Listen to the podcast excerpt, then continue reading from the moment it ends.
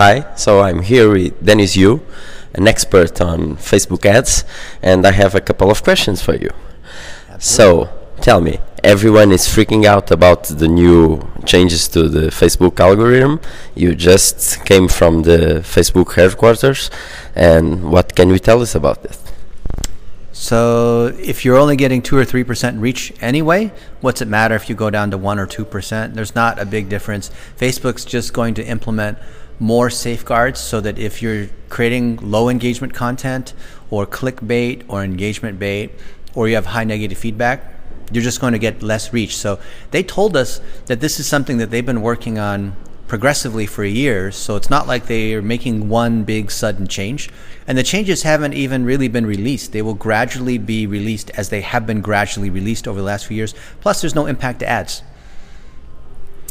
Thank you. And now you have a system that is very well known now, but for people that haven't heard about it yet, the $1 a day system, what can you tell us about that?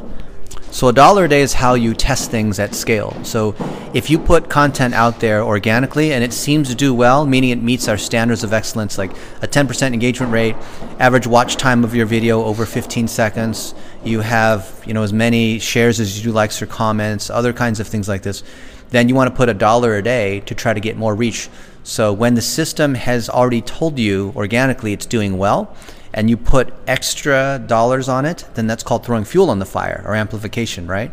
And that's how you can use that to incept the media. So we'll, for example, be featured, you know, at, at Facebook in, in, a case study, or maybe we'll speak at a conference. We'll take that content and then we will boost it to people that work at Facebook, to people that work at the New York Times, to people that work at the Wall Street Journal. So we're able to to basically force distribution, right? A lot of people they create great content, but it's just not being seen.